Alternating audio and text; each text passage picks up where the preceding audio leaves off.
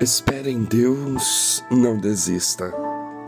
Então Moisés aquele dia jurou, dizendo: Certamente a terra que pisou o teu pé será tua e de teus filhos em herança perpetuamente. Pois perseveraste em seguir ao Senhor meu Deus. E agora eis que o Senhor me conservou em vida, como disse. Quarenta e cinco anos são passados desde que o Senhor falou esta palavra a Moisés, andando em Israel ainda no deserto. E agora, eis que hoje já tenho 85 anos e ainda hoje estou tão forte como no dia em que Moisés me enviou. Qual era minha força então, tal é minha força agora, tanto para guerrear como para sair e entrar.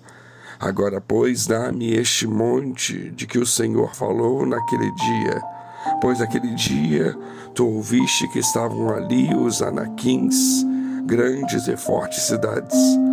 Porventura o Senhor será comigo para os expulsar, como o Senhor disse.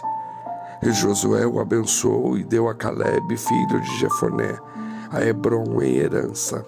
Josué 14, versos 9 a 13. Às vezes oramos por dias, semanas, meses ou por anos por alguma pessoa pelos nossos sonhos ou por qualquer outro motivo. E pensamos que Deus irá nos responder imediatamente. E quando demora um pouco a resposta, pensamos em desistir. Até questionamos a Deus, mas precisamos entender que Ele vai nos atender no perfeito tempo dele. E quando o Senhor ver que estamos prontos para receber as bênçãos, para não desperdiçarmos o que Ele tem para nós. Assim, Deus está nos ensinando a termos paciência. Neste tempo de espera, Ele molda o nosso caráter. O salmista é muito claro no Salmo 40, verso 1. Esperei com paciência no Senhor, e Ele se inclinou para mim e ouviu o meu clamor. Não sabemos quanto tempo o salmista orou e esperou. Com certeza, ao esperar, o salmista cresceu em paciência e Deus só lhe respondeu quando ele estava pronto. O Senhor, aqui no texto em que lemos, é quem estaria fazendo a divisão da terra e que Moisés estava executando fielmente. Também vale enfatizar a unidade do povo como uma só nação, apesar da divisão geográfica. E novamente é citada as tribos do leste para que ela não fosse esquecida, apesar de mais distante ou mais separada por causa do Jordão.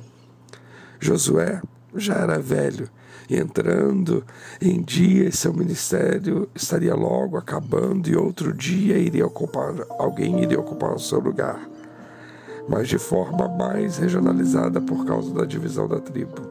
No entanto, Caleb, o representante da tribo de Judá, parecia um jovem, apesar de tão velho quanto Josué, que o acompanhou nessa aventura de expiação da terra há mais de 40 anos por ordem de Moisés em Cades Baneia.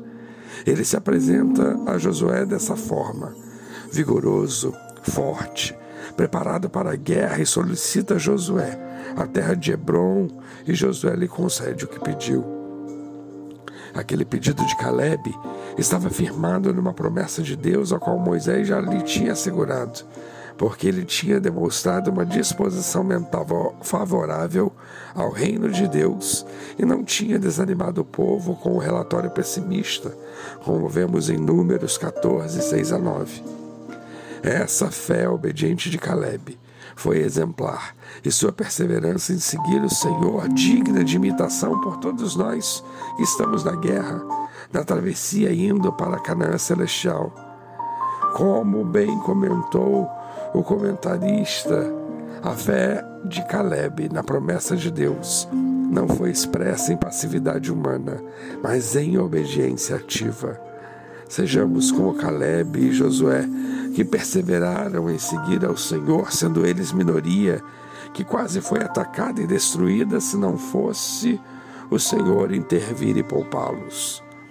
O pedido de Caleb fora bem feito e apresentado como um homem sábio e corajoso apresentaria, no momento certo, com a força necessária e a certeza de que seria atendido em tudo que pedisse, e Josué concordou. Ele deu conforme ele pedira e esperava no Senhor.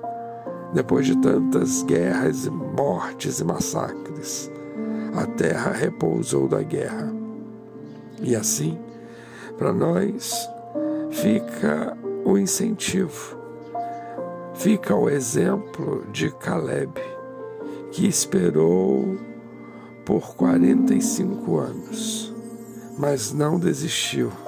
Ele se preparou para tomar posse da sua herança. Ele estava tão animado e forte quando estava 40 anos atrás, para lutar e derrotar os gigantes que habitavam na sua futura propriedade.